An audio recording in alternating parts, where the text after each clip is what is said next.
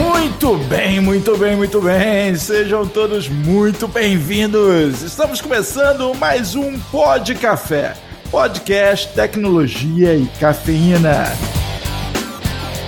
Meu nome é Anderson Fonseca, o Mr. Anderson, e hoje nós vamos ter mais um podcast de segurança. Será que é nesse podcast que você vai aprender a invadir o Facebook do seu namorado? Será que é nesse podcast que você vai aprender a hackear o Instagram daquela vizinha fofoqueira? Fique até o fim do episódio para descobrir. Vamos que vamos! Aqui é Guilherme Gomes, Account Manager da AC Software, e eu tô tranquilo, porque eu uso o Orkut. Aqui é Diogo Junqueira, VIP de vendas e marketing da Access Software. E para nós é um prazer receber o Cássio Pereira para falar um pouco sobre DevSecOps. Fala galera, tudo bem com vocês? Prazer participar, obrigado pelo convite. Vamos lá tentar hackear o Facebook da vizinha, o Instagram e até o Orkut, quem sabe, né? Máquina do tempo talvez vai ser necessária. Tá? Máquina do tempo e um Windows 95. e, o, e o IE6, né? O IE6 também para dar aquele, aquela calibrada.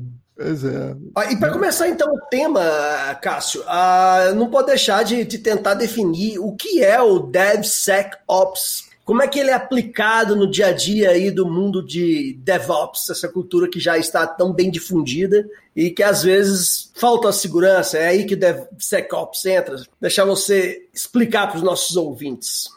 Cara, eu, eu, costumo brincar que é um conjunto de, de algumas coisas, de alguns fatores, né? Mas o principal deles, como o próprio manifesto do DevSecOps diz, é um, uma junção né, de processos, cultura e ferramentas. Então, quando você tem esses três elementos é, bem aplicados, numa empresa, no mundo corporativo, onde quer que seja, é, com né, as regras devidas, a gente vai falar mais disso, você consegue de fato aplicar DevSecOps, e aí eu, eu acrescento um quarto elemento que é a automação. Porque sem automação você não vai conseguir ganhar escala para fazer nada disso. Então, o resumo dessa, dessa brincadeira é: o DevSecOps é um conjunto de processos, cultura e ferramentas e automação que você implementa numa empresa para você trazer mais proteção ou um pouco mais de segurança para os seus softwares porque é importante destacar também que não existe, em modo algum, segurança 100%. Existe um recurso muito bem protegido, seja ele de software, etc. Mas dependendo de quem está do outro lado, para te atacar, para tentar te fazer aquela invasão, o tempo, a disponibilidade dessa outra pessoa, ele vai conseguir.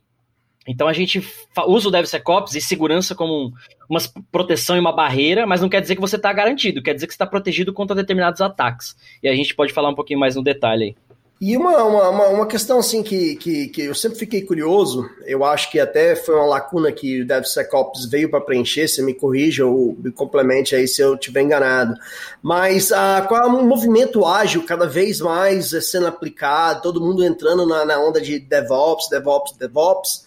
Ah, e às vezes aquele MVP, né, ah, o produto, o most viable, viable product, ah, ah, foi, tem que ser lançado e às vezes a segurança não conseguia acompanhar uh, esse mundo de desenvolvedores, né? O, o DevSecOps veio para complementar isso e tentar fazer com que e, e, os testes de segurança sejam feitos ali dentro do processo de desenvolvimento? Exato, é para isso que o DevSecOps existe, para durante o desenvolvimento, aliás, antes de, do próprio software existir, você já pensar em segurança e você tem um exemplo muito bom do MVP, né? E, cara, eu acho que quando você fala de mínimo produto viável, quando você fala de viável, é você pensar assim, cara, se eu for hackeado, esse produto não vai ser mais viável, vai ser inviável. Eu vou ficar, eu vou ficar fora do ar, eu vou falir minha startup, a minha ideia, seja lá o que for. Então, é, quando a gente fala de qualidade, né? Porque eu acho que segurança entra como qualidade nesse ponto de software, né? De produto. Tanto o teste que você faz, você vai fazer um teste para pôr em produção, você vai fazer um teste unitário, um teste de carga, um teste de interface, etc, etc. É, a segurança ela só é mais um elemento. E ela tem que estar no mínimo produto viável. Ela faz parte do mínimo. Porque quando você tira o teste, tira a qualidade, tira a segurança do seu mínimo, para mim não é. Não sei se faz sentido o que eu tô falando, mas não é mais mínimo. Você tá entregando algo que funciona, é um produto que faz o cadastro, que mostra a telinha, sei lá o que o produto faz, mas que qualquer é, desvio ali de comportamento do usuário ou mesmo um ataque, você não está preparado. Então ele não é o mínimo. Tá faltando o mínimo que é a questão de qualidade. Então, por aí eu costumo definir que você já enxerga alguns produtos e algumas empresas como trabalham, né? Se dá para você confiar ou não, até na marca, etc. Mas uma, uma estatística interessante aqui de, de 2019, da State of, ah, uma pesquisa da State of Software Code, 2019. A Veracode é, é, tem a informação que levava, leva até 171 dias para descobrir uma vulnerabilidade em um código, né? Ah, isso aí, uma década atrás, levava em média 59 dias. Ou seja, a, a, o processo de DevOps de agilidade acelerou muito os lançamentos de produto, óbvio, isso é, é, muito bom, mas a segurança eu acho que não conseguiu acompanhar. E nós temos um gap ainda muito grande da, na cultura de DevSecOps. E aí eu já, já, te, já te faço uma outra pergunta: como é que é esse mercado, como é que se faz para se tornar um DevSecOps? Como eu falei, né? Você comentou sobre a, o ágil e acelerar os produtos e tal, e tô de acordo, tem que ser assim, as empresas cada vez mais estão entregando mais rápido e produzindo mais rápido, etc, etc. E aí, como eu falei, né? Processo, cultura e ferramenta. Se você não tem um processo de é, fazer um scan do seu código, por exemplo, de fazer uma modelagem de ameaças antes do seu software existir, lá no requisito, por exemplo, você começar a pensar em LGPD, começar a pensar em pentest, começar a pensar em criptografia, né? É, proteções para o seu software antes dele nascer.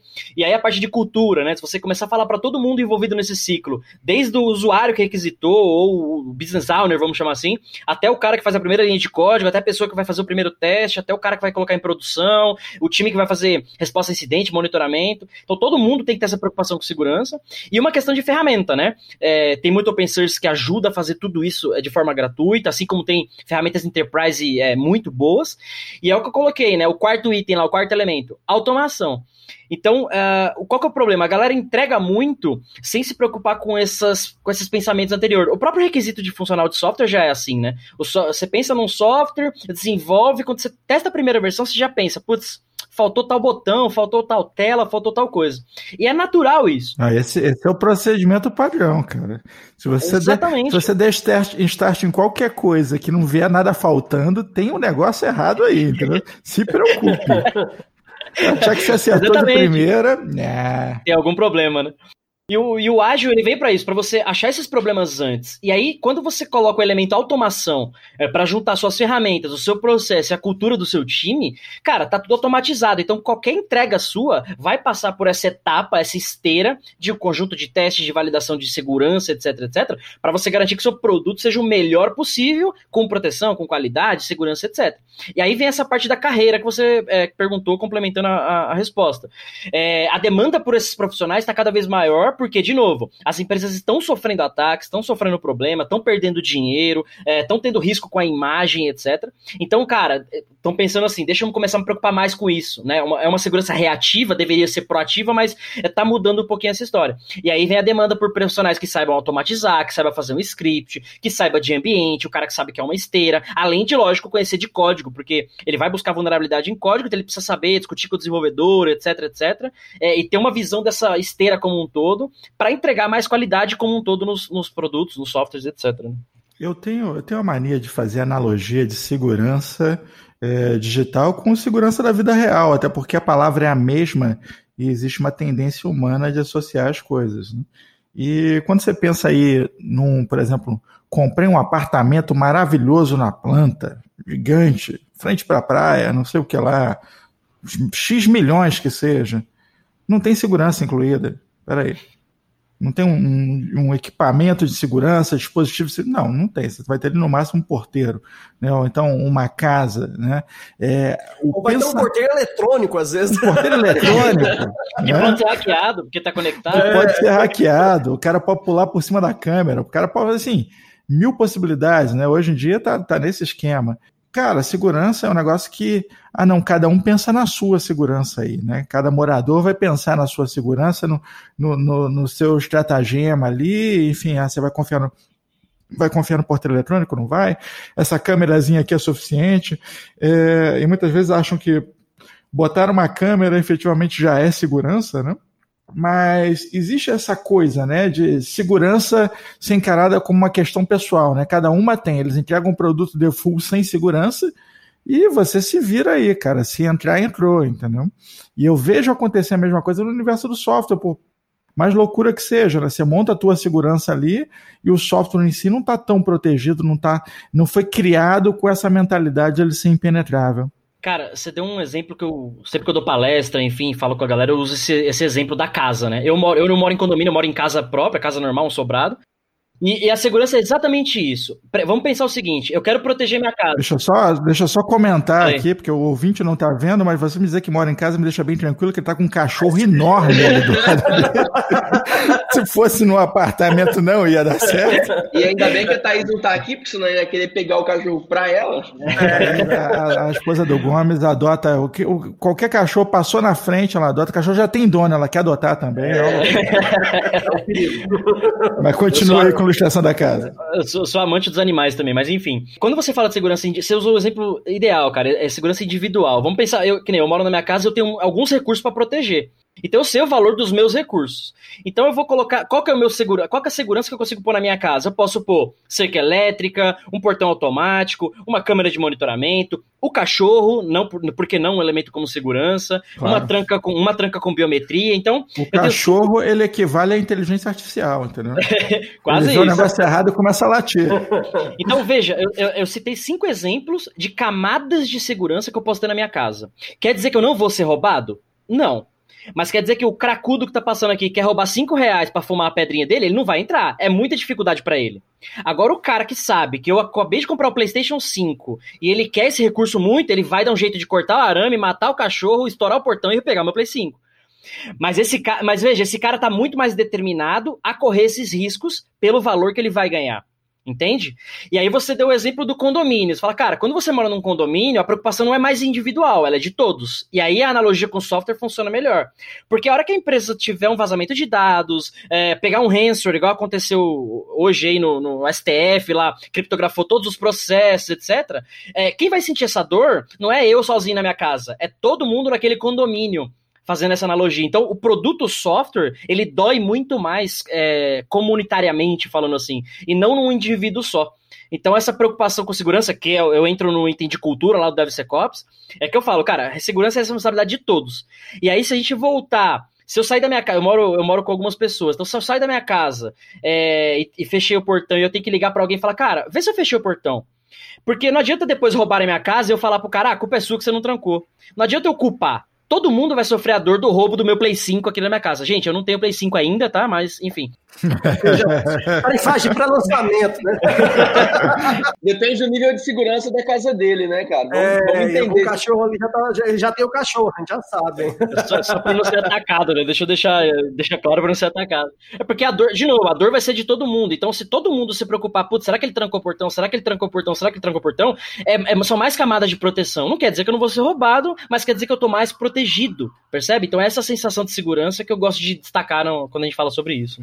Ô, Cássio, muito bacana até você ter tocado no assunto que o STF foi hackeado, né? Para quem não sabe da notícia, o STF foi hackeado aí ontem, se não me engano, né? E saiu a manchete de que agora os processos estão todos parados. agora. Eu, eu, eu, acho interessante a recomendação da, da, da TI, você ninguém é, entra, liga o computador, trabalha, você, eles já trabalhavam? tá todo mundo lá sem novidades, segue o jogo. Vai, vai ver se cai naquele exemplo que você falou, é 170 dias para descobrir, vai ver, já foi lá atrás, ah. descobriram agora, né? Mas agora falando sobre um exemplo que vai muito de encontro com a questão do, de dev, que aparentemente é, foi um problema de, de, de, de, de app, né, de aplicação, a Prudential do Brasil recentemente sofreu um grande breach de dados e aparentemente foi na aplicação de, de propostas lá de um determinado produto deles. Ah, aí eu fico com a, com a pergunta: será que eles tinham todas as, as devidas precauções, as políticas ah, de DevSecOps implantadas. Ah, eu tenho minhas dúvidas, até porque eu acompanhei alguns movimentos executivos no LinkedIn. Então, assim, é, isso aí ah, acontece muito e eu, eu, eu, acredito que ainda falta, principalmente para médias empresas, é, essa preocupação com relação à, segurança. Para grandes empresas, que nem é o caso dessa, já deveria ser uma obrigação é, global, né? Assim, deveria ser algo que, que deveria nascer com ela, com privacy by design, privacy by default, secure by design, secure by default, usar esses termos também. Então, assim, é, falar de segurança hoje no Brasil com a LGPD é, é um assunto que se fala todo dia, Cássio. Como é que você, você como palestrante também, tem podcast, né? Depois fala um pouco do seu podcast. Como é que você está é, vendo o movimento relacionado ao tema uh, depois de alguns meses para cá? é, é, assim, desde que eu tô, eu tô há 18 anos na área de TI, né? Desenvolvi software, trabalhei em banco, em agência, tudo que é tudo que é coisa que você imaginar, eu já desenvolvi software de alguma forma e depois migrei para segurança. E o que eu tenho acompanhado nesse tempo é, o Brasil tem sido muito, foi muito reativo. Então é aquela história, ah, minha casa nunca vão roubar, ah, eu nunca vou ser assaltado. Então tá tudo certo, até você ser. E aí você começa a se preocupar com segurança. É a história do, você compra um carro, você, você pensa, antes de comprar o carro, a primeira coisa que você pensa é, quanto é o seguro? Pelo menos eu que moro aqui, eu que moro aqui em São Paulo, é, a primeira coisa é se o, seguro, se o, seguro, vale a pena eu comprar o carro, entende? Não é se o carro vale a pena. Então, assim, as empresas elas têm. É, as, que, as que são reativas, né? Putz, deu problema, agora eu vou correr atrás do RAB e começar a me preocupar com isso. É, outras empresas, startups, especialmente fintech, até por conta de legislação, etc., têm se preocupado com isso na, quando vai começar o negócio, o software, etc. Então, isso é, tem movimentado um pouco. E eu tinha um chefe que ele falava assim, cara, nada como um bom ataque para não pagar a segurança. Porque aí você fala, puta, criptografaram meus dados, vazou tudo, teve problema. Agora vamos investir. Vamos, ano que vem vai vir um milhão para investir em segurança, etc, etc. Então eu tenho visto assim, muita, é o que você falou, médias empresas ainda, pequenas e médias, ainda reativas, esperando acontecer, ou então naquele pensamento, ah, comigo não, não vai acontecer. E algumas outras, também no mesmo ramo, já falando, poxa, aconteceu com meu vizinho, por que não comigo? Então deixa eu começar a olhar para isso proativamente, não esperar dar merda aqui, porque dependendo do tamanho, desculpa a palavra aí, tamanho da merda, eu fecho minha empresa, né? Dependendo do tamanho do incidente, eu fecho a empresa, né? É, e agora com a LGPD, isso pode ser um pouquinho pior que a só o ataque, né? A multa pode doer um pouco mais. Às vezes o próprio ataque não é suficiente para fechar a empresa, mas talvez a multa e a má reputação, né? A gente tem que pensar nisso também. Agora, as coisas têm que ser divulgadas, né? Que nem o caso da Prudente, que o pessoal já, já fez uma boa divulgação em cima disso e tudo mais. Pode ser suficiente para realmente para quebrar, né? E, cara, se a gente parar pra pensar, antes da LGPD já tem o Marco Civil. O Marco Civil é, já, exige, já exige como lei você guardar log, por exemplo, por um ano. Quem guarda log uhum. um ano? Quem guarda log um dia? Algumas empresas aí. Então, enfim, Tem uns caras gente... que eu conheço aí que nem log grava, prefere não sabe nem o que é log. É necessário, né, cara? A LGPD exige isso, é um procedimento que tem que ser feito, né? Tem que ser. É, na verdade, na minha opinião, como cliente da Prudente, posso falar, se divulgou-se muito pouco ainda sobre, sobre esse incidente. Eu vou, vou cobrar que todo podcast que eu puder, até me dar a resposta correta sobre o que aconteceu de, e como aconteceu aconteceu, porque o, a, a página deles aqui sobre o incidente é, não esclarece tudo que eu preciso. Você falou uma coisa interessante, Cássia, aí você veio uma carreira da TI, de programou em tudo que é linguagem, assim, uh, antes de deixar um disclose aqui, gente, você que programa em HTML, você não é programador, ok? você já, ó, Diogo, você já errou programar em HTML, isso não existe. É, é, exato.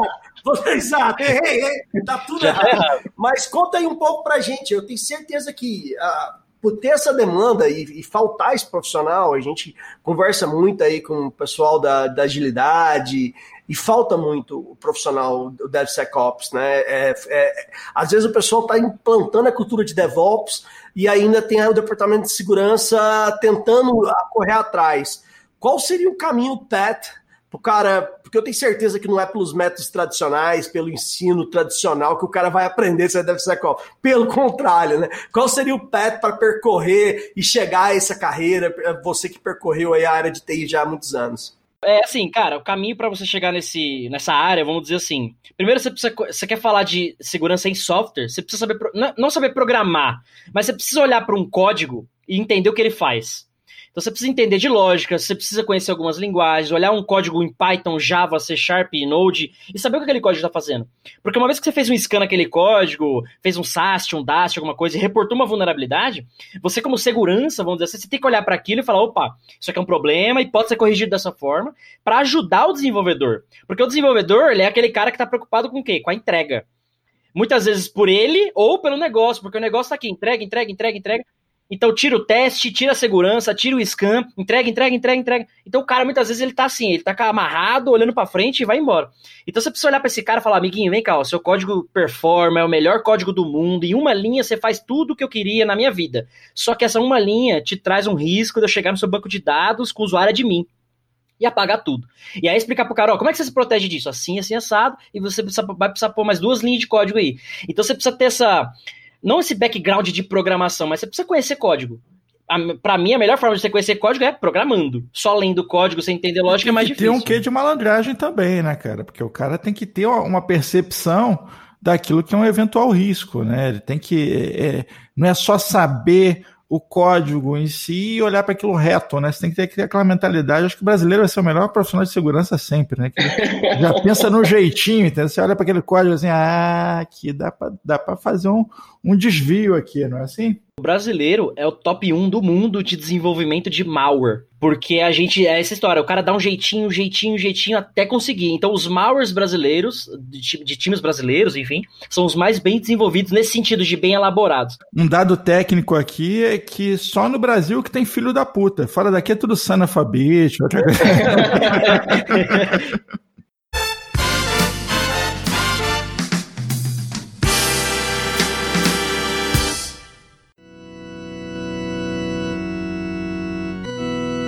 sanalfabeto.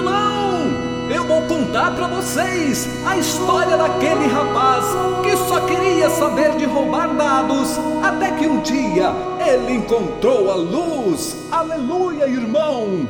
Eu era um hacker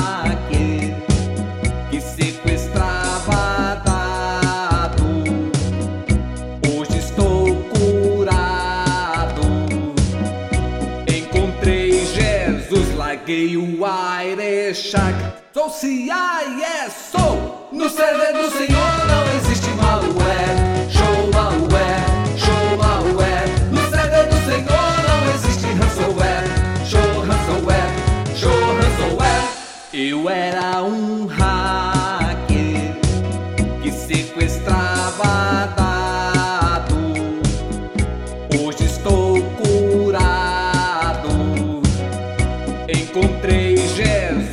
Larguei o Airechac. Sou CIS, sou! No server do Senhor não existe malware. Show malware, show malware. No server do Senhor não existe ransomware. Show ransomware, show ransomware.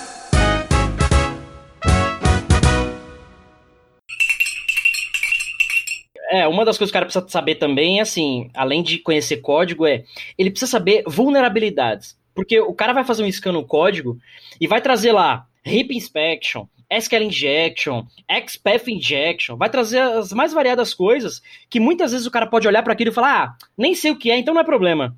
E deixa a aplicação com aquilo e passa aquilo. O que é pior, né? O que é pior. Então, o cara precisa saber esse mundo de código. Se, ele fala é isso, na verdade, tá na profissão errada. O cara, o cara olha o código e fala assim: rola, peraí, isso aqui eu sei o que, que é. Aí aparece rola giratória de três cabeças. Ah, não deve ser perigoso, não. É,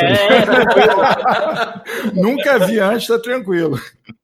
Então, assim, o cara, o cara tem, que, ele tem que olhar para o código e entender o que o código faz, e ele precisa saber o que, que é uma vulnerabilidade para ele poder ajudar a corrigir e etc. Porque é o que eu falei, numa esteira DevSecOps você automatiza tudo, e qualquer entrega sua vai estar tá fazendo os scans, os testes legais. Só que você tem que olhar para esses números, indicadores, relatórios, etc., e fazer uma análise manual, porque uma das coisas que acho que o Anderson tinha colocado é: uh, não adianta uma ferramenta te falar assim, ó, você tem 50 vulnerabilidades críticas, mas a ferramenta olhou aquilo do ponto de vista técnico. Então, crítica porque é fácil de explorar, mas para o seu negócio, se aquilo acontecer, é, ah, é tranquilo, para se acontecer isso aqui, é, não tem impacto. Então, ela não é mais crítica, ela é média, porque aí você cai para uma gestão de vulnerabilidades, outras coisas que a gente é, tem em segurança também que tem que ser aplicado, né? Isso é bacana, é uma coisa que a gente fala muito aqui, especialmente quando a gente está conversando com os nossos clientes sobre é, monitoramento. Nós temos algumas ferramentas de monitoramento, inclusive em área de segurança, em que você tem a possibilidade de monitorar a nível de negócio. Né? Então, quando você olha uma máquina por si só, se você deixar o, computador interpretar a tua, a tua, infraestrutura, ele vai dizer, ó, aqui tem 1, 2, 3, 4, 5, 10, 100 servidores, né? Mas quando você olha é, a tua infraestrutura a nível de negócio, ele vai dizer, não, peraí, esse servidor X aqui, ele é o banco de dados da aplicação tal, e se ele parar, essa, essa infraestrutura aqui que roda, sei lá, o teu, a tua aplicação de frente de caixa vai parar e o seu supermercado para. Então, quando você analisa a tua infraestrutura com visão de negócio, é diferente, né? E a mesma coisa no momento de desenvolvimento. Se você interpreta o código com visão de negócio, você está preocupado com outras coisas, né? Você está voltado realmente para o que, que o patrão quer guardar, né? Exatamente. E é o, o, grande problema da segurança hoje, das empresas com segurança, é isso. É muito legado, é muita, muito Frankenstein, né? As coisas vão se montando, montando, montando. Você perde de vista o que você tem, você perde de vista a sua estrutura. Eu já vi empresas que o cara, você falava com o desenvolvedor assim, o que, que, que sua aplicação chama? Quais portas estão abertas? Ah, não sei. Eu só sei dessa linha aqui. Você falava, cara, isso é um absurdo, porque eu preciso do log, eu preciso saber as conexões, as portas e tal. E o cara não sabe. Essas nem é culpa não, dele. Não, não, não, não, não. Você está insinuando que desenvolvedor copia e cola código? Não, não foi isso que quis dizer, não, né? Não insinuei, eu afirmei. Não, não. Os caras. É tudo autoral, cara. Os caras são que nem Paulo Coelho, entendeu? Chega lá e sai escrevendo a parada linha por linha, letra por letra. Não tem esse negócio de copiar e colar, não, rapaz. Eu não acredito. Eu não acredito. Nada se cria, tudo se copia. Eu já vi código com try, catch, exception direcionava pro Stack Overflow com a mensagem de erro, cara. Eu, na minha, nos meus tempos de desenvolvedor, é, uma vez é, eu fui questionado por um código de terceiros que eu tinha, tinha acrescentado no meu código. E o cliente falou: Você não desenvolveu nada, tá aqui a prova de que você copiou. Eu falei: Não, tá perfeito, tá aqui a parte que eu copiei, pode rodar com ela sozinha agora. o Gandalf falou assim, só pra você situar a idade dele, ele tá, parece conservado assim, mas era em COBOL ainda, tá? Faz tempo, hein? Faz tempo. O primeiro computador do Anderson foi um abaco. Você falou que começou há 18 anos, não é isso? Eu tinha. É, faz tempo, cara. Eu tô com é. 33, eu tinha 15, é isso aí. Então, eu já trabalhava como desenvolvedor. Terceiro emprego. Pô, o, cara, o, cara, desenvolvia no papel, no cartão furado lá, né? Cara, mas você falou uma coisa sobre legado, e assim, até eu citei o Cobol aqui, porque eu escutei uma vez uma frase, não lembro. Desculpa aí se alguém me lembrar quem é que fa falou a frase, mas é, eu achei interessantíssimo com relação ao legado das empresas, principalmente grandes empresas, né?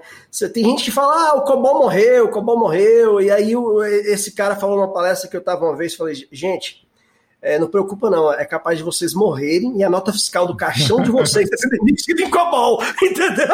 Então, assim, o legado é, está dentro da empresa e é, e é com certeza hoje para o mundo de...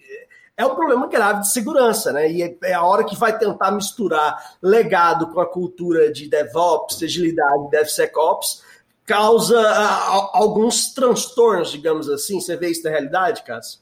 Exatamente isso. E assim, o que, que, é pior? Aí eu não sei da época do Mr. Anderson aí, né? Mas como é que era o pensamento de arquitetura lá? Porque eu fiz arquitetura de software e hoje eu, eu prezo muito por isso. Eu falo, cara, pensa no sistema que você vai fazer. Porque amanhã, mas assim, amanhã ele vai mudar. O amanhã é amanhã mesmo. Amanhã vai mudar algo de arquitetura. E o problema dos legados hoje é isso. Você, para mexer um acordo label na tela, putz, você vai quebrar o banco, você tem que alterar uma proc não sei da onde, do legado não sei do que, que assim, fica inviável fazer. Então, quando você é, tem uma base de arquitetura hoje para a galera entender, não só o programador escrever linha de código, mas pensar no software componentizado, nas integrações nesse crescimento, cara, isso é fundamental para o futuro não ser pior ainda. Tá melhor por conta de vários frameworks, a tecnologia ajudou a gente nisso. É, o Anderson falou de componente terceiro, tem alguns números aí que falam que até 70% de software hoje é componente terceiro né? O 30% é código que você escreveu, o resto é, cara, a biblioteca que você está usando, etc. Então, assim, a arquitetura é um negócio é fundamental que em qualquer curso que você vai ver de informação, tá, você não vê arquitetura, você aprende a programar, você não aprende a fazer arquitetura de software. Que não sei se está certo, se está errado, enfim, é uma opinião e a opinião cada um tem a sua, né? Eu acho que você tinha que aprender a arquitetar primeiro antes de programar, mas enfim, faz parte. Nem programar, programar você não aprende. É. Então, empurrãozinho, você assim, vai, vai pro mundo, meu filho. Não, mas é. se, já, se, já, se, se, se, o cara tem gente, tem programador que sabe é, printar Hello World. aí, aí eu posso falar que eu sou programador, pô. É, tá vendo? Em várias linguagens. É, mas vai lá, Cássio, uma, uma, uma, nesses vários anos aí de experiência e agora já no mundo de, de, de DevSecOps, qual foi o maior não precisa citar o nome, tá? Para proteger a privacidade aí do, do caso, mas qual o maior problema de segurança que você viu, que já enfrentou dentro da, da, da realidade do seu dia a dia? Cara, é um problema mais simples do mundo, que todo mundo já ouviu falar, e assim, só não parou a empresa porque era só um pedaço dela. Mas eu trabalhei numa, é, eu trabalhei numa empresa que estava comprando muitas empresas, né, um grupo grande. Numa, numa, dessas compras, numa dessas compras veio uma empresa um pouco menor, é, do ramo, etc, etc. E essa empresa que veio com trocentos sistemas também, eles tinham uma lista de ramais. Lista de ramal interna um sistema inofensivo, lindo, bonitinho, em PHP. PHP e SQL Server, ou MySQL, uma coisa assim. E era, um, cara, um sistema interno, que nessa empresa funcionava numa intranet, então as pessoas, você digitava lá o nome da pessoa, o e-mail e tal, e ele trazia é, o login da pessoa, o ramal, o telefone pessoal e o e-mail do corporativo. Simples, cara, um negócio inofensivo. Quando comprou essa empresa e plugou na, na infraestrutura nossa na época, ficou exposto para a internet essa lista de ramal, para as pessoas usarem de casa e tudo mais, legal. Só que aí tá exposto na internet, qualquer um vai ver. Então o cara descobriu a aplicação lá em PHP, ele fez um famoso SQL injection, mais simples do mundo, aspas, um igual a um, comandinho lá na tela, e fez um dump da base inteira. Qual que era o problema? Como eu falei, é, trazia o e-mail das pessoas, o telefone, o nome e o login do cara. Então o login, o login da rede, o cara tinha, sei lá, nessa, nessa base tinha uns 500 usuários. Com esses 500 usuários, ele tinha 500 logins para fazer brute force nos sistemas. Então, dos 500, uns, vai, metade ele conseguiu acesso fácil porque a senha era 123, admin, ou a senha igual login. Então ele conseguiu ele conseguiu 250 logins é, viáveis, é, válidos para fazer o que ele quisesse fazer nos sistemas lá. Não dá para falar o que é do sistema, porque senão entrega a empresa, mas ele conseguiu fazer as coisas lá no sistema. Os outros 250 que a senha era um pouquinho mais protegida, ele não conseguiu fazer brute force. O que, que o sistema fazia? Cada três tentativas bloqueava. Então, três, é, 250 logins ele tinha acesso válido, que ele alterou a senha, e 250 ele bloqueou. Então foram no, outro, no dia seguinte 250 chamados no, no Helpdesk, 250 pessoas sem trabalhar, 250 chamados para o cara resetar a senha, login, não sei o quê. Então, olha o estrago que um SQL Injection simples, numa aplicação inofensiva. Besta, né? Aplicação besta trouxe para isso aí. Ué, aí podia ter tido um AD Self-Service para fazer automatizar esse reset sem, cara. Mas aí, aí traz uma, uma, leva a gente a pensar em algo que eu vim falar daqui há muito tempo. O pessoal precisa se preocupar com segurança como um todo, né? Às vezes pensar, ah, aplicaçãozinha boba, deixa para lá, às vezes nem analisa, não passa para ninguém olhar. E uma aplicaçãozinha boba que tinha login que trazia essas informações, trouxe um grande transtorno para essa empresa. Então, assim, cara, segurança tem que ser levada a sério, não é porque a LGPD está exigindo, não, é porque você a sua empresa pode parar, pode travar, ou você pode fazer grandes prejuízos aí, imensuráveis, né? E aí é, vamos lá para aquela velha. Todos, toda semana eu, eu, eu, eu, eu falo para o nosso CFOs e CEOs: vamos liberar budget para o pessoal de segurança, vamos liberar budget para TI, porque sem esse budget o pessoal não vai conseguir implementar tudo que precisa para manter as, as, a segurança das empresas. Não adianta você colocar um faro e um antivírus e achar que está seguro, não. Não, não, não, não. Isso é. Não adianta você fingir. Pô, não, mas eu tinha o faro tal, ou, ou, ou isso. Uh, não vai adiantar nada. Então, assim. A gente está falando com muitos clientes aí de LGPD que a galera era mais ou menos essa cabeça. Ah, não, eu tenho um bom faro aqui, eu tenho os antivírus aí. É, tem o melhor faro do mercado, o melhor antivírus do mercado. Certo? Eu tô tranquilo. É. É, eu já falei que o cara que diz que, que o cara que é de, se diz de TI ou o que for, o CIO, CIO, CIO que é. está confiando em, em, antivírus, tira essa camisa que tira, tira esse crachá que tu é moleque, rapaz. Cara, é o que eu falei naquele, no começo, né? Segurança são camadas. Então, quando você precisa se defender como empresa, você precisa conhecer todas as suas falhas. Eu vou até vou falar de novo isso para os ouvintes prestarem atenção. Quando você precisa se defender, você precisa conhecer todas as suas falhas. O hacker, o atacante, ele precisa conhecer só uma falha sua. Então, assim, você tem que pôr, você tem que pôr camadas, camadas, camadas, para você garantir que o cara vai chegar em ao nível e não vai conseguir causar impacto que você vai fechar sua empresa ou pagar uma multa. Ou garantir que o cara vai entrar aqui e daqui não vai fazer nada, ou que tá controlado. Porque, de novo, ele só precisa saber um problema seu, você precisa se controlar com todos os seus problemas. Então é muito mais difícil defender do que atacar. E é isso, cara, são camadas. O DevSecOps, DevSecOps de segurança como um todo ajuda você a olhar esses níveis, essas, essas etapas como um todo. Mas quer dizer que você está mais protegido e tal? Você está melhor, você está mais mapeado. Mas não quer dizer que nem. É, um outro problema que a gente pegou é a aplicação tinha scam, tinha pentest, tinha tudo bonitinho. Só que, só que o servidor de produção estava é, tava exposto onde não deveria e a aplicação estava rodando com o usuário admin. Então, ou seja, o, o software estava seguro, só que o servidor estava exposto com o usuário admin. Então o cara ganhou a máquina, ele ganhou um domain controller porque ele tinha um usuário de acesso na rede inteira. Então, assim, o software estava seguro, mas uma camada onde a aplicação estava rodando não estava. Estava exposto na internet, cloud, etc. Porta SSH 22 na internet aí do Linux, enfim. Conseguiram acesso, conseguiram o domain controller e fizeram um estrago. Então, de novo, foram várias camadas. Uma falhou. Aí foi melhorar o processo, etc. Só que até aí já causou dano, já causou impacto, né? Enfim. E aí trouxe uma, uma parte importante aí do trabalho de DevSecOps e para de segurança, que é monitorar esse ambiente, né? Que nem você falou, tem várias camadas, mas o monitoramento disso, a solução de CIEM ali, aliada ali à inteligência artificial aplicada, é fundamental para você ter certeza do que você fez está sendo é, controlado e para ter certeza que se você, você precisa adicionar ou não outra camada. Igual você falou, uma certeza é óbvia, tá sempre algum atacante buscando brecha e o software de hoje, amanhã já é diferente. Você, você mesmo disse isso. A partir disso, cara, você tem que ter uma, uma ciência, tem que ter um, um sistema de monitoramento muito eficaz ali para proteger das uh, possíveis brechas de segurança. Cara, eu tive um problema com a API, porque a galera exportou a API, é, tava funcionando, tudo bonitinho. Só que todo dia de manhã tinha lá um milhão de requisições. E os caras, nossa, a gente tá sendo atacado, estamos sendo atacados. Eu falei, cara, quem tá consumindo isso? Ah, não sei. Quem são os parceiros que exportaram a API? Ah, não sei. Tá, beleza. Aí comecei a colocar log, pluguei um CIEM, um CIEM open source, fiz em casa porque não tinha grana, tá, enfim, mas fiz funcionar e acompanhei durante uma semana, uma semana e pouco, o, o, comportamento da aplicação. No fim das contas, era um parceiro consumindo a API todo dia naquele horário, um dia eh, antes do horário, ele batia, consumia lá a API para buscar os dados e matava. Então, assim, era o comportamento normal. Só que ninguém conhecia o comportamento da aplicação. Então, para eles era, um, era algo anormal. Que no fim das contas, o monitoramento ajudou a entender, falar, cara, não, é só um parceiro que tá chegando com esses IPs aqui, desse range, tá tudo certo, não é um problema. Mas ninguém conhecia não, isso. Segurança, é só uma demanda e é o horário que ele escolheu ali para fazer Exato. aquilo lá, né? Exato. É, é, é, fundamental monitorar, e aí soluções, você falou até soluções de open source, mas eu sugiro algumas soluções, né? O Gomes pode falar um pouco aí que pode ajudar um pouco mais. Às vezes você vai precisar de verba? Vai, mas vai, vai, vai demandar menos mão de obra de construtora da solução de 100. É melhor você deixar a mão de obra ali analisando os códigos das aplicações que todo mundo tem que desenvolver, né, Cássio, do que você ter que inventar a roda ali numa solução de 100. Pô, podia ter pegado o Event Log Analyzer, o Log 360. É, não, o Cássio fez uma. o Cássio. Eu tô precisando de um 100, o cara fez um 100.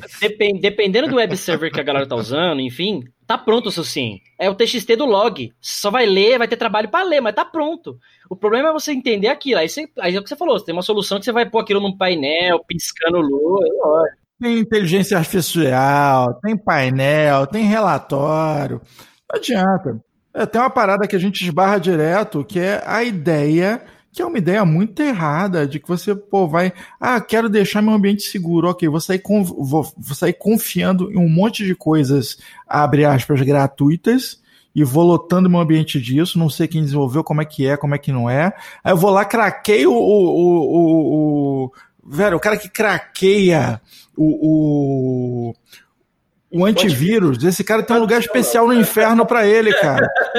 O cara vai chegar no, no inferno, vai ter atendimento pri, pri, privado. Chega assim, ah, o senhor é o cara que craqueou o antivírus, por favor, vem por cá. Tem, tem, tem um, um lago de fogo só para você aqui, porque, pô, não faz sentido nenhum isso, cara. Então, cara, irmão, quer segurança? Tem que investir em segurança. Tem que investir não, em segurança. Você pode falar mal de solução open source, ou solução open source pode, em alguns casos, pode ser a solução. Mas assim, ela não é gratuita, ela é open source. É, exato. É, é, aí que está a sensação. Porque, na verdade, se enche de solução open source, principalmente soluções de monitoramento, que, é o, que são que demanda, uh, do mesmo jeito que o software uh, uh, muda, o monitoramento vai ter que mudar, acompanhar. Se, se investir ali naquela solução de, de, de monitoramento em uma solução open source, que, que, que, o que, que isso impacta? Primeiro, você vai precisar preocupar com a segurança daquela solução de, monitoramento também, né? Os scripts que estão ali rodando e assim por diante. Ou seja, você vai trazer mais um problema. Isso vai demandar uma, uma, força humana muito grande, né? Ou, ou conhecimento técnico muito grande. Que você poderia estar tá pegando esse mesmo conhecimento para ir para a parte de desenvolvimento, analisar, fazer toda a parte do negócio. E aí você economiza. E aí, né, no exemplo que que que o Cássio falou, ah, por exemplo, uma solução 100 com inteligência artificial igual o Log 360, ele já ia saber identificar de cara que, pô, é, é, é um horário, é um hábito normal, é um padrão standard de, de tal IP, que são seu parceiro, ele já ia te informar, e ele faz isso sempre. Se ele fizer, aquele mesmo IP começasse a fazer isso de madrugada, ele ia falar, opa, peraí, é? Tem algo errado aqui nesse, nesse API aqui, vamos dar uma olhada. Aí, aí ele poderia te dar um, um certo alerta, né, para poder te informar. Isso aí que a gente Uma frase que eu acho muito foda, que eu não sei de quem que é, mas assim, solução open source só é gratuita para quem não dá valor ao seu tempo. sensacional Porque, assim, às frase. vezes você vai gastar, porra, a solução de monitoramento, às vezes você vai gastar meses, meses para você desenvolver ali, montar os templates. Aí chega no final, aí o cliente fala assim, cara, eu preciso monitorar mais Vamos fazer uma camiseta aqui. dessa, dessa, dessa frase, aí, por favor, e vamos achar quem fez, quem falou, porque é sensacional. Inclusive, vamos, já vamos fazer o, o Cássio ceder os direitos da frase que ele falou também, que é muito boa, entendeu? Aquela, aquela falou, que ele falou anteriormente. é O- excelente. Você precisa conhecer todos os seus pontos falhos, mas o atacante só precisa conhecer um. Essa é- Essa também é isso aí. Exatamente. É outra isso, camiseta. cara.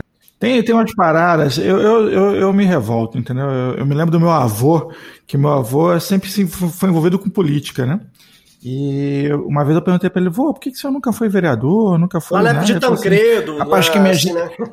É, não, assim, meu avô, você já vai Tancredo por aí. é de Dom É, né? Pedro. Dom Pedro. Falei, falei o Pedro errado. É o Dom, não é o Ah, Pedro, tá certo.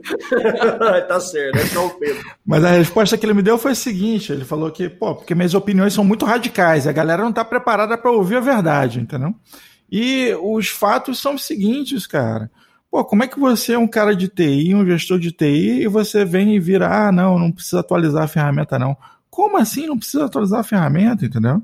Eu tava batendo um papo com, com, com um cliente e ele falou assim: Ah, mas eu fiquei esse ano sem atualizar, a ferramenta tá ótima. Eu falei: Ah, pô, tranquilo, concordo com você. Vamos abrir aqui no site do desenvolvedor para a gente ver o que, que ele fez no último ano. Afinal, só tem 10 mil desenvolvedores lá, né? Vamos ver o que, que eles fizeram no último ano. Devem ter feito nada.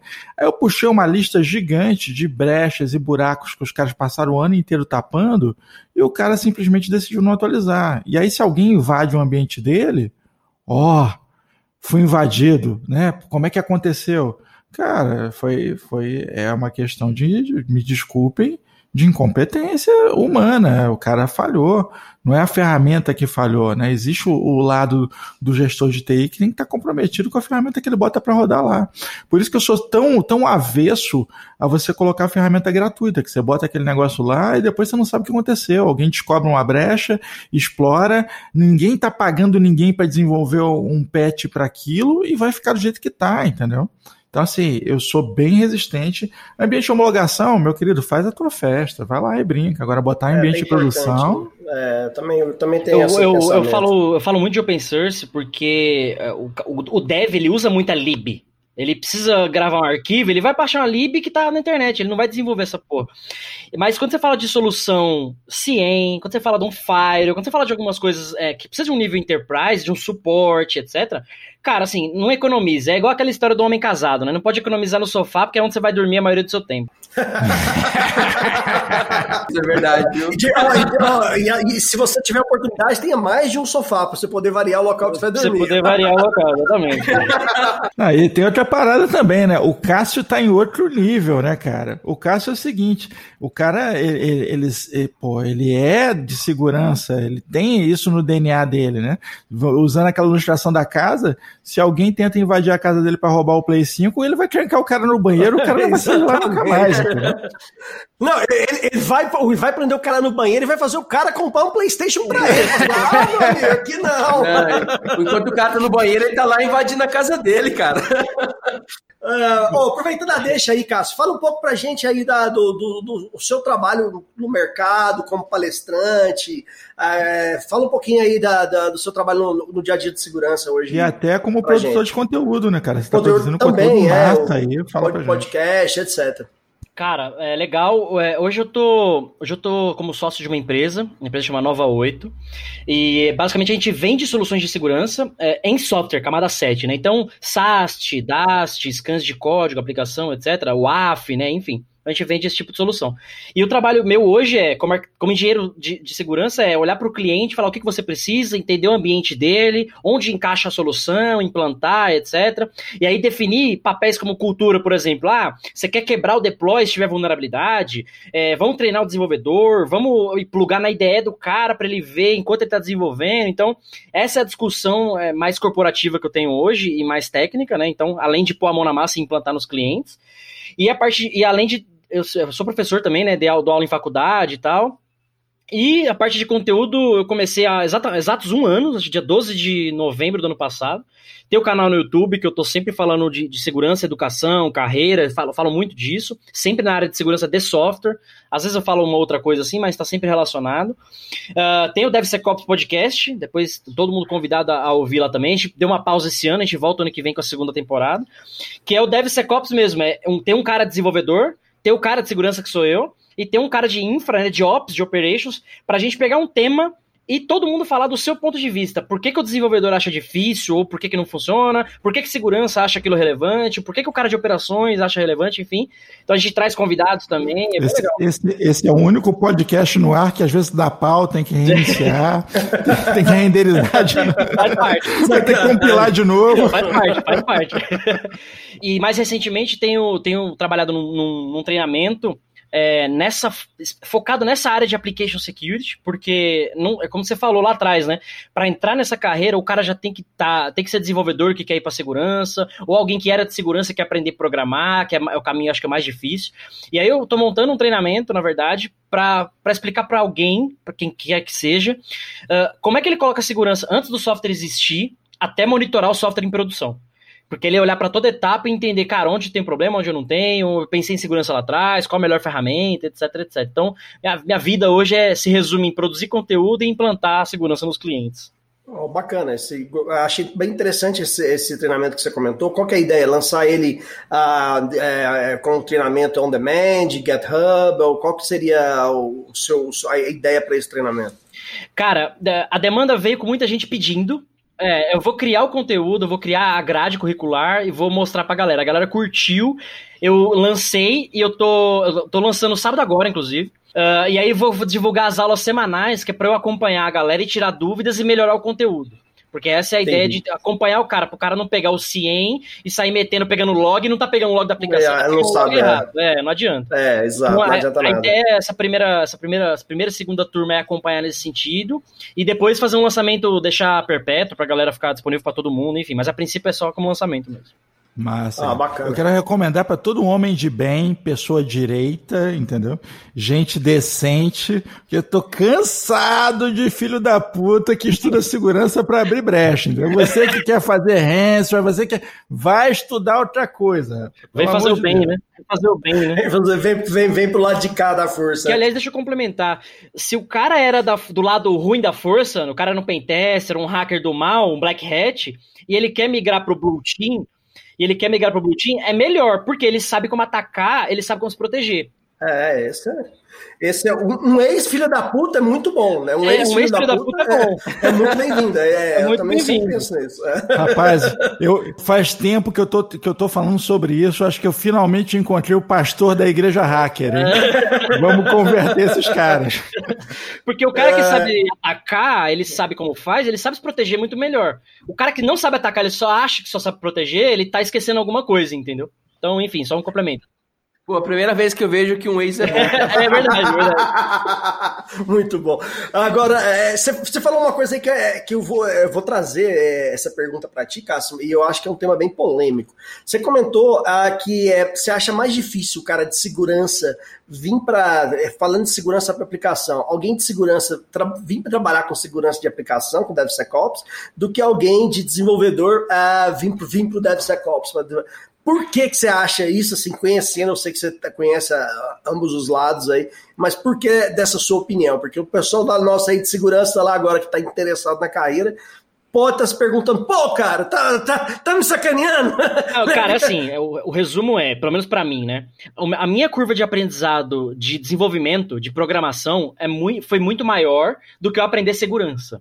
Segurança tem muito mais conceitos e querendo ou não, a gente já sabe segurança. Você não vai para uma rua escura à noite, sabe? Você pensa no seguro do carro, você pensa no plano de saúde. Então tem coisas que tá na nossa mente inconsciente sobre proteger um recurso.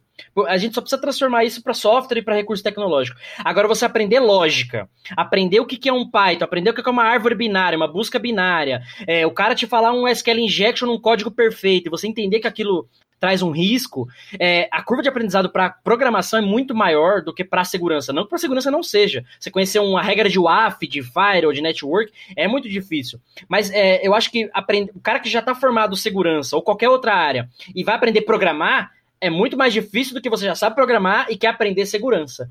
É, é só, essa opinião é só essa. Entendeu? A menos que você pode ter um cara gênio aí que fala, não, eu aprendo a programar em dois dias. Show, legal, é. ótimo. Eu, eu acho mais difícil, entendeu? Eu acho muito mais difícil.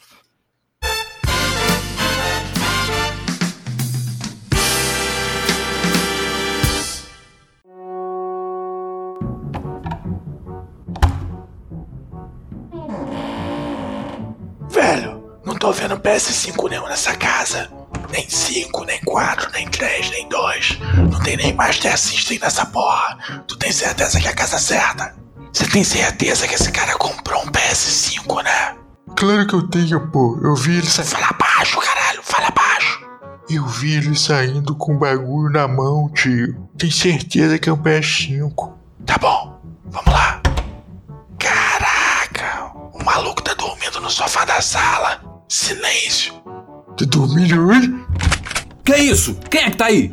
Ô, oh, calma, calma, irmão. A gente, a gente entrou na casa errada. Casa errada porra nenhuma. Tá me tirando, rapaz. Vai, vai, vai. Entra pro banheiro, vai. É, é pera, pera aí. Fazer o que no banheiro? Peraí, moço. Banheiro por quê? Então, o negócio é o seguinte. Vocês vão ficar trancados aí, certo? Ou vocês me dão um PS5 novinho, ou eu vou chamar a polícia, tá ligado? Seus vacilão. Eu vou, eu vou falar pro, pro Cássio o seguinte: eu tenho aí a teoria Batman. teoria Batman em LGPD. É meio, meio, meio maluca, mas faz total sentido. O lance é o seguinte: quando o Batman surgiu, né, lá em Gotham City, ele era o herói com uma capa preta e uma roupa louca voando pela cidade, dando chute em, pô, assaltantezinho, nego que roubava uma coisa ou outra. Com o tempo, o Batman foi ganhando jornais, foi ganhando mídia, e o que aconteceu foi que começaram a surgir vilões incríveis para combater um herói incrível, né? E aí surgiu, sei lá, o Coringa, o Duas Caras e tal, os, os vilões charada. começaram a se travestir, charada, né? Os vilões começaram a se travestir lá com roupas é, coloridas e tal, e começaram a querer ganhar mídia também, né? Assumir nomes e tal eu acredito que com a LGPD nós vamos ter um efeito Batman no Brasil. Vai ter um monte de vilões aparecendo aí, né? A LGPD mal saiu e a gente está falando aqui de uma coisa, a gente está falando de, de, sequestro de dados do STF. É, a gente brinca com isso, mas é um negócio muito sério. É por tradição grupos de hackers se comportarem como grupos terroristas, né? Eles assumem um nome e aí eles começam, né? Aqui agora a gente tem um, um, outro lado comercial, não tão filosófico, mas a gente já tem uma linha de, de, hackers que, ao invés de caminhar por uma linha filosófica, já estão numa linha comercial, né? Quero dinheiro, quero Bitcoin em, retorno dos meus dados. Mas a minha ideia é justamente essa. Eu quero saber o que, que você acha, Cássio. Tu acha que esse efeito Batman é loucura ou a gente vai ver isso acontecendo já agora em 2021? Cara, eu acho que a LGPD já é um nível de Batman. Porque ela já veio combater um problema que era o vazamento de dados, a proteção aos dados de fato. Porque você quer ver o meu ódio, a minha alma entrar em ebulição no ódio, é eu entrar numa farmácia para comprar um shampoo e eu pisei na farmácia o cara, qual é o seu CPF, senhor? Falou, caralho, pra que que tu quer meu CPF, cara? Aí você vai pagar qual é o seu CPF? Não, eu só quero pagar. Não, mas eu preciso fazer seu cadastro. Não, não quero cadastro, eu quero pagar. Você entende? Então, eu acho que a. eu conheço essa farmácia. Nossa, eu fico louco. Enfim. Ela é vermelha? É... É, é vermelho. É, vermelho, azul, amarelo. É tem azul também, azul também faz essa parada. Todas, é, tem então aquela é amarela é com azul comum. também faz. A amarela com vermelho também faz. É. E eu acho que você usou uma analogia boa e eu, eu brinco também que eu falo assim: segurança não é Vingadores. Não adianta esperar dar merda, dar mal. Achamos os Vingadores aí para Não, cara, já foi. No filme, o Vingadores até resolve algumas coisas, mas, cara, assim. É... Então, o que, Ah, que mas eu o acho? próprio nome, vingar, é porque já deu merda, você vai lá Já se deu merda. vingar. Isso- Já deu merda. Se- Segurança não deveria ser assim. E aí você falou, puto, o Batman surgiu pra combater os, os, os assaltantezinhos e tal. Já tinha o mal primeiro. O ovo a galinha, né? Tu Já tá tinha me mal. dizendo, tu tá me dizendo que a LGPD é o marco civil da internet vestindo capa preta e voando pelos céus? Pra, melhor, pra, pra melhorar, é pra tentar proteger de alguma coisa, porque, de novo, né? É só uma lei. Vão seguir, vão monitorar, e aí pior ainda, né? Pior ou melhor. Nós, como cidadãos, que a proteção dos dados pessoais, a gente vai demandar fiscalização? Putz, ó, me senti lesado, me senti ferido. Porque se a gente não fizer essas denúncias da farmácia, etc, etc, não vai ter fiscalização, que não vai aplicar a lei e vai estar tudo bem. É igual software pirata, ninguém fica batendo na porta pra ver se tá usando Windows pirata. Alguém vai fazer uma denúncia pra ir lá olhar e aí ser a multa, etc, etc. Então, cara, é, eu acho que depende muito mais da sociedade como um todo, das pessoas, empresas, enfim, enfim, pra fazer essas denúncias e fazer a lei valer ou funcionar de certo modo, né? Então, eu acho que eu acho que é um pouco disso, né? É, tá ganhando mídia, né? Na verdade, TI tá ganhando mídia. é, isso é muito positivo também para os profissionais de TI que agora estão realmente é, sendo corroborados pela gestão da empresa, né? Porque o que acontece? Qual a diferença do, do, do, do Marco Civil lá para LGPD, que é o Marco Civil vestido de Batman? É porque o Batman tem armas, entendeu? Tem multa, tem mecanismos que podem ser usados para coagir, né? E o, o povo reage, né? Prova disso tá lá, o Diogo fez um artigo sensacional que está no LinkedIn, que é justamente sobre é, a LGPD. Você já pode abrir lá o seu o Reclame Aqui e você vai ver centenas e centenas de denúncias já é, é, voltadas para a privacidade de dados. Só buscar LGPD no Reclame Aqui que vem uma chuva, entendeu? É, E diariamente está sendo atualizado ali. é, Realmente, eu acho que, que o pessoal é, tá de saco cheio, do mesmo jeito que você tá de saco cheio, o pessoal tá de saco cheio e a privacidade não é, não é o jabuticaba, né? Esse problema é um problema global, é inevitável. Então, várias leis que vie- vieram depois da GDPR. Ah, e é uma, só para deixar uma analogia, um fato importante aqui, para quem não sabe, aqui na empresa tem uma discussão de quem é o Robin e quem é o Batman, mas ah, o Batman surgiu, se tem o Batman, né? é, surgiu o Batman também, ele precisou de apoio. Então a gente aqui, como da C Software, tem uma discussão aqui, quem é o Robin, né, Gomes? Mas pode contar com o Gomes aí, que, que tá à disposição, que posso auxiliar. Não vem não que nesse ano, na festa da firma que vai ser online, que a gente vai ter a festa fantasia, vamos tirar essa, vamos tirar essa certeza aí. Só vai ter. Batman, só vai ter Batman na festa, né? Prevejo que vai ter Robin vestido de Batman.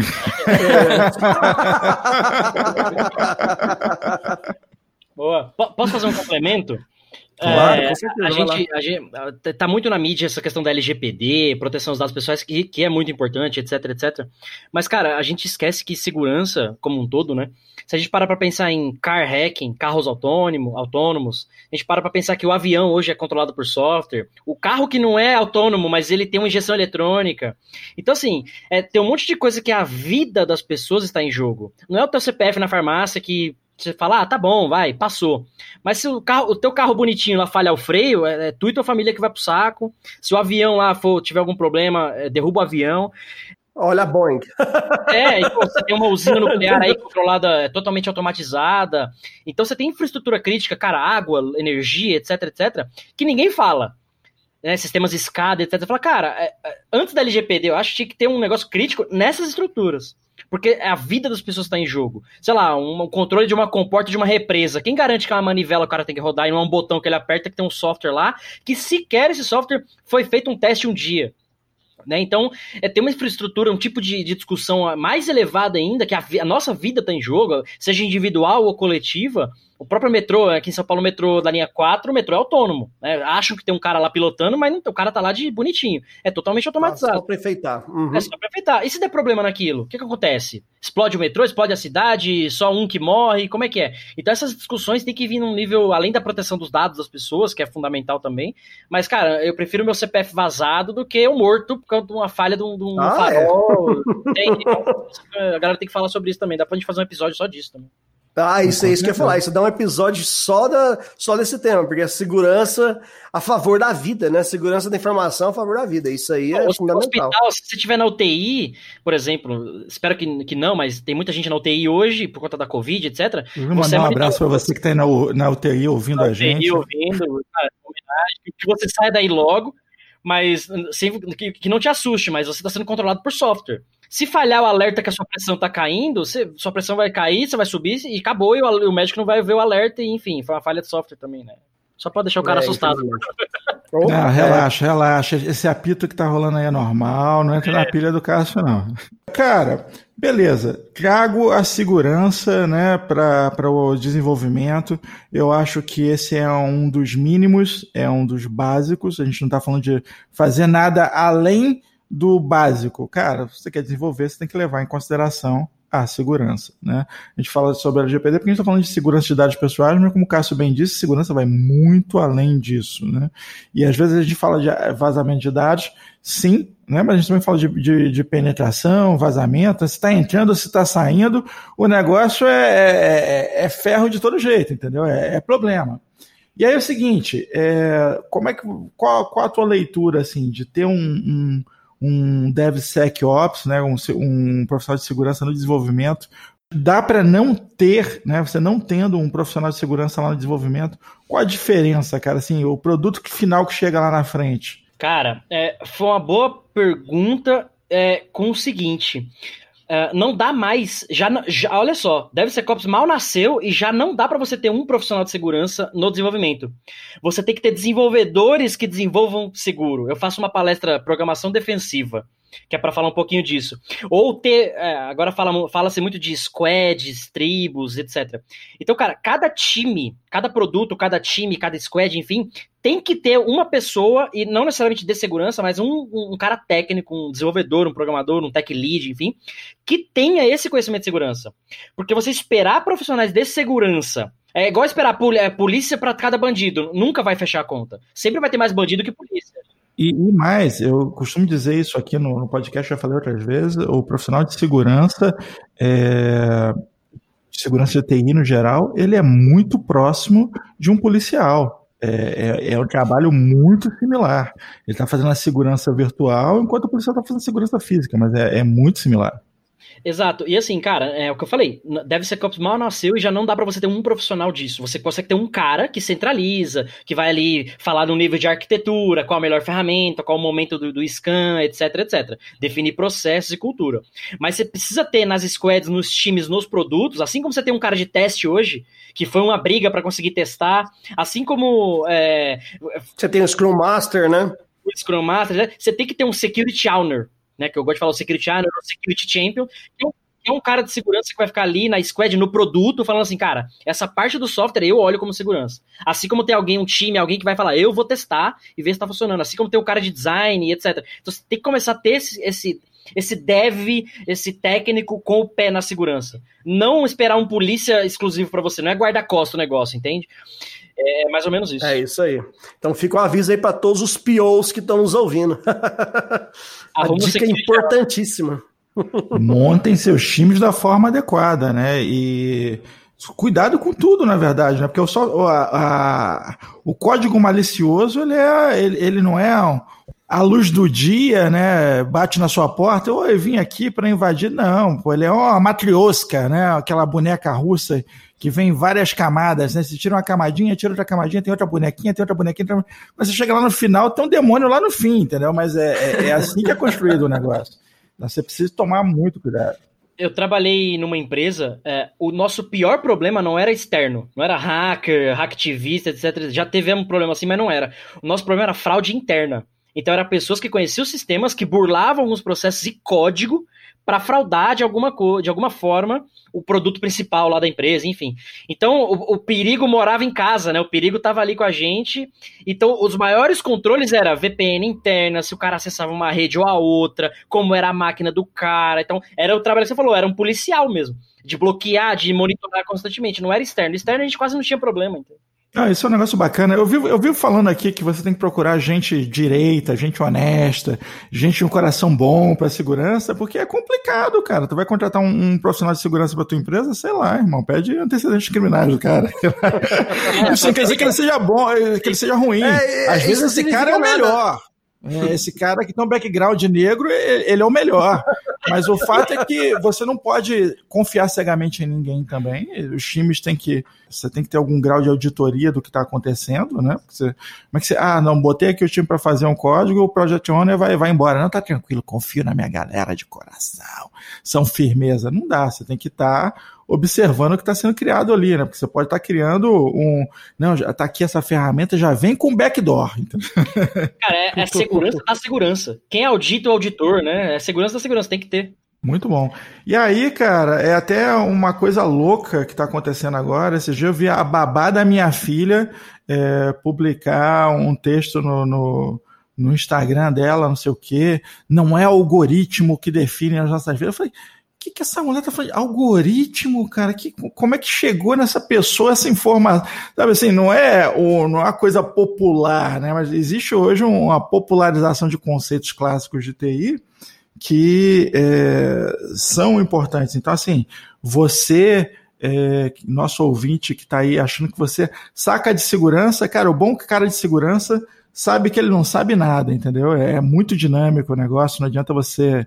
É, se assumir é, que o teu conhecimento de agora ele é excelente daqui a um mês, já não é, né? Você tem que continuar ali remando e cavando, e daí essa, essa importância de manter as coisas atualizadas, a importância de colar em caras igual o Cássio, né? Que o Cássio, o Cássio, cara, tu entra, tu entra lá no Instagram do Cássio, Cássio, desculpa a ilustração, mas eu vou usar essa ilustração mais assim. O Cássio é uma mãe, o, o Cássio é uma vaca o Cássio ele come capim e dá leite lá, leitinho facinho de aprender na mão do Cássio, entendeu?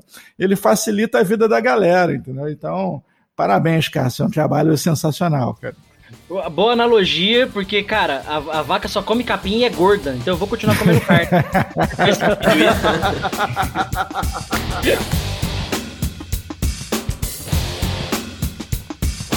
Muito bem, então vamos para as nossas considerações finais. Cássio, que mensagem final você deixa para os nossos ouvintes? Amores do coração, faz segurança antes, antes, pensa antes. É igual seguro de carro, é igual plano de saúde, cara, antes. Ou você vai marcar o encontro do Tinder, você fala assim, cara, a foto é bonita, o nome é legal, mas ela mora em Osasco. Não vai, entendeu? É, previne, cara. Pensa sempre antes em segurança é, e, e, e, busca conhecimento. Como diria Tebilu, busque conhecimento. Olha como o vizinho faz, olha a ferramenta, pesquisa. É, e assim, não, não deixa de fazer segurança porque ah, não tem dinheiro, ah, não tem tempo, ah, não vai dar. Cara, faz faz porque o benefício que você ganha com isso, ele é imensurável. Porque é um problema na sua empresa, você pode fechar sua empresa, você pode expor seus clientes, seus funcionários, você, ou, dependendo do teu negócio, causar danos à vida das pessoas ou à sociedade como um todo, né? Então a mensagem é: segurança é responsabilidade de todo mundo. Eu não sei nem qual mensagem foi mais importante, a da segurança ou do Tinder, entendeu? Esses dias eu falei para um amigo meu que tá solteiro, usando o Tinder direto, comentando, batendo papo, falei, rapaz, você sabia que saiu agora na cirurgia para retirar pomo de Adão? Ele de repente sentou e começou a chorar. Eu, tive medo de perguntar o que houve. Eu não confio em fotografias, entendeu? O negócio é perigoso. A mensagem acho que é, é, é, muito simples. É, open source é o caralho. é, open source não é gratuito, isso consome um tempo ferrado. É, soluções de CIEM, monitoramento, vem com a gente, que a gente está aqui para ajudar vocês. É tudo muito. O custo-benefício é muito grande para separar um, um, duas pessoas ali focadas em, em trabalhar numa ferramenta dessa. Deixa essa galera pensando em segurança de outras formas que a segurança do software os indianos cuidam pra é, gente. É isso aí. Uh, eu quero agradecer muito ao Cássio aí pela verdadeira aula que foi esse podcast, né? Vamos dizer assim, que eu tenho certeza aí que muita gente vai aprender, muita gente vai mudar de profissão. Você que trabalha com HTML, por exemplo. Mas, é, brincadeiras à parte, Cássio, muito obrigado mesmo aí pela, por esse podcast, por essa aula que a gente teve aqui hoje. E com certeza vamos gravar outros. Cara, obrigado, obrigado pelo convite. Espero que a gente possa contribuir sempre aí. Qualquer dica de segurança que eu puder contribuir e ajudar, É, acompanha no meu canal lá, nas redes aí, tô sempre postando conteúdo sobre isso. Maravilha. Ah, beleza. E vamos deixar na, vamos deixar na descrição todas as informações do Cássio. Maravilha. E Cássio, cara, fica aqui o nosso abraço e nosso agradecimento pela generosidade de estar lá produzindo conteúdo, cedendo pra galera. Isso é muito bacana, isso realmente tem é, muda o mercado, faz diferença. Então, cara, parabéns e vamos que vamos, tamo junto. Obrigado, tamo junto.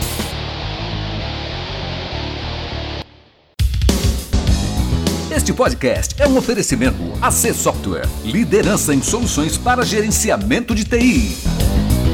Contatos: podcast@podcafeti.com.br